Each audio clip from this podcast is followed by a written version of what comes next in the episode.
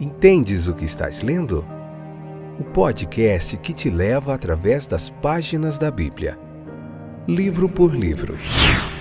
Capítulo por capítulo. Uma exposição bíblica emocionante. Aperte os cintos e embarque comigo nesta viagem.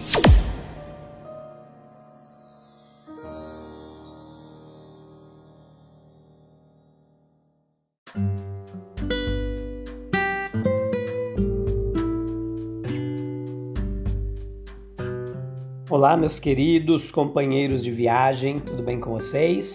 Espero que esteja tudo bem, apesar dos pesares, das lutas de cada dia. Nós podemos dizer: até aqui o Senhor tem nos ajudado. E se até aqui Ele tem nos ajudado, daqui para frente Ele continuará nos ajudando. Essa é a nossa esperança, para nós continuarmos vencendo todos os desafios diários. Leia o capítulo 10 com calma do livro de Êxodo. Hoje a parte terceira e última, episódio 191. Estamos na terceira temporada, estudando o livro de Êxodo, beleza? Veja os, os episódios anteriores, os episódios posteriores, que tem muita coisa legal para você. Há um toque do dedo seu no celular, aí no Spotify, no Breaker, no Radio Public e no Anchor, em várias plataformas aí disponível esse podcast excelente de estudo bíblico, de aprendizado da palavra de Deus. Nós vamos falar hoje sobre a nona praga, as trevas, a escuridão na terra do Egito. Nós estamos quase chegando ao final das pragas. No próximo episódio 11, nós veremos no capítulo 11 já um pouquinho sobre essa praga da morte dos primogênitos, que será a última. Nós vimos muitas pragas, foi muito legal, dos gafanhotos, do, das moscas, das rãs, muito do Rio Unido transformado em, sendo transformado em sangue. Quanta coisa legal a gente viu nos episódios anteriores. Então, capítulo 10, versículo 20 ao 29, para a gente finalizar hoje. Considere a própria praga. Tal como acontece com as pragas dos mosquitos e várias outras também, aconteceu com esta praga. Não há registro de qualquer indicação formal de sua vinda se tal insinuação estiver ausente, nós sentimos que houve um bom motivo para essa ausência. Embora Faraó tivesse se humilhado com grande medo e consternação para que ele pudesse se livrar dos gafanhotos, mesmo assim, no momento em que eles se foram, toda a sua teimosia voltou novamente com força total. De que servia então continuar ameaçando um homem desse tipo? Na verdade, a maneira adequada de considerar essa nona praga parece ser considerá-la principalmente como um degrau para a última e decisiva visitação. Um anúncio prévio não teria sido desejado se é que teria feito alguma diferença séria na conduta do Faraó com relação à própria praga. O tipo de praga, ela foi uma praga das trevas, de trevas, de escuridão. Deus é luz Nele não há trevas em absoluto, ele é luz e a luz emana continuamente dele. Sem ele, as mentes dos homens estão em densas trevas. Quanto a tudo que há de melhor em conhecimento e mais substancial em esperança para o tempo que virá.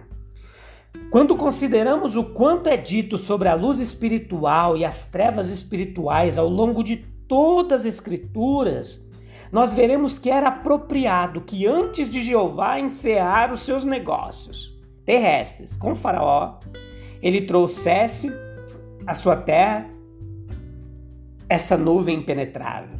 Foi um flagelo apropriado vir sobre um rei, sobre um povo cujas mentes estavam tão obscurecidas dessa percepção de Deus. A luz e a verdade que emanam de Deus lutaram em vão para brilhar no coração de Faraó. Essa praga foi uma espécie de abordagem ao caos primordial, um movimento no sentido de dissolver o cosmos na massa sem forma e não iluminada da qual ela surgiu.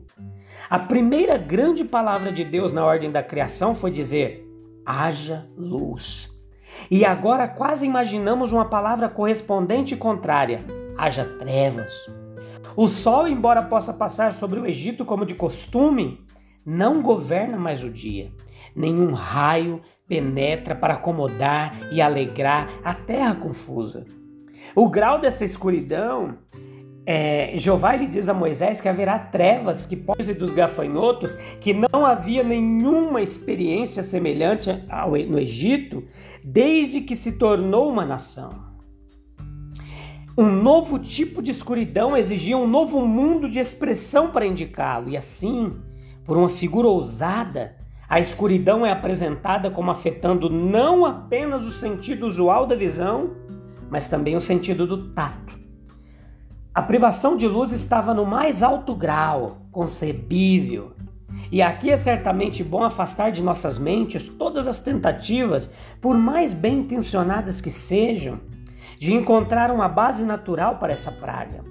Que Jeová poderia ter feito uma escuridão e um mundo terrível ao aumentar e intensificar os elementos naturais e as causas é bem verdadeiro, mas de alguma forma tal visão dessa praga não, não, não satisfaz as demandas dos termos fortes que são usados. Muito melhor é supor que de algum modo misterioso a luz perdeu seu poder de radiação ao entrar na atmosfera egípcia.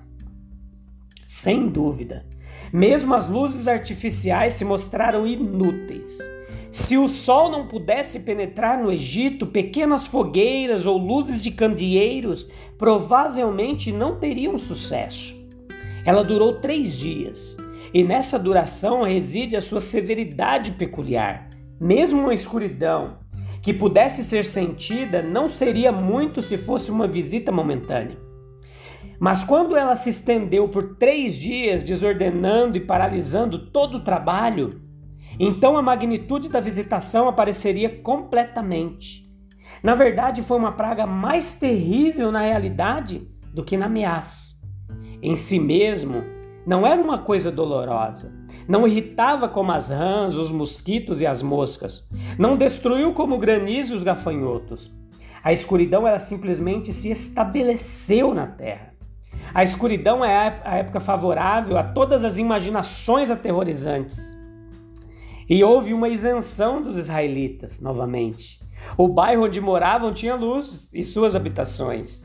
Ali estava de fato uma separação mais impressionante e significativa do que qualquer outra que Jeová já havia feito, e que ele deveria separar assim Israel e Egito, como entre a luz e as trevas mais profundas. Era algo de se esperar. Considerando quão cedo os israelitas deveriam sair completamente da terra. Após três dias de escuridão que poderia ser sentida, Faraó é novamente colocado de joelhos pedindo misericórdia, e como de costume, ele oferece algo que antes havia recusado. Há pouco tempo ele se opôs à libertação dos pequeninos de Israel. E agora ele chegou a dizer que todas as pessoas podem, podem partir, todos os seres humanos, mas os rebanhos e manadas devem ficar para trás. E estes, é claro, eram a própria substância da riqueza de Israel. Você pode ver lá em Gênesis 46, versículo 31 32, Gênesis 47, versículo 6, que eles eram um povo pastoril. E ainda não consegue entender que não se pode negociar com Jeová. Ele quer os rebanhos e manadas como se fosse uma coisa pequena mantê-los.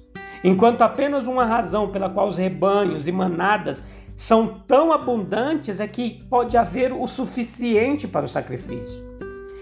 Jeová tinha um uso e um lugar para cada israelita, o mais velho, o mais jovem, todos os seus pertences. Foi uma resposta de Moisés profundamente adequada àquela ocasião, quando disse: Não sabemos com que devemos servir ao Senhor.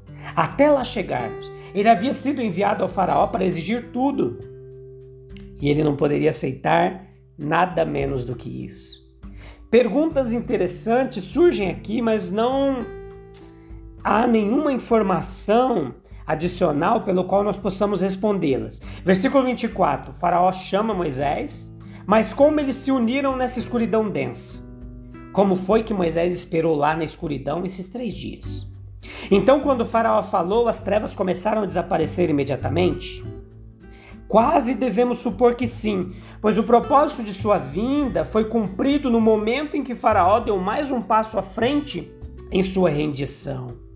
Mas em todos esses pontos não temos informações diretas.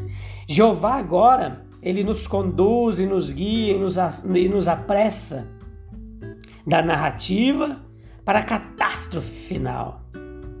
Onde nós, em nossa curiosidade, desejamos detalhes, ele omite, a fim de que ele possa ser específico e exato em questões de importância permanente. Ele deve falar da Páscoa com grande minúcia. Os detalhes do futuro e do dever contínuo são mais importantes do que meros enfeites pitorescos de um julgamento proferido sobre o Egito.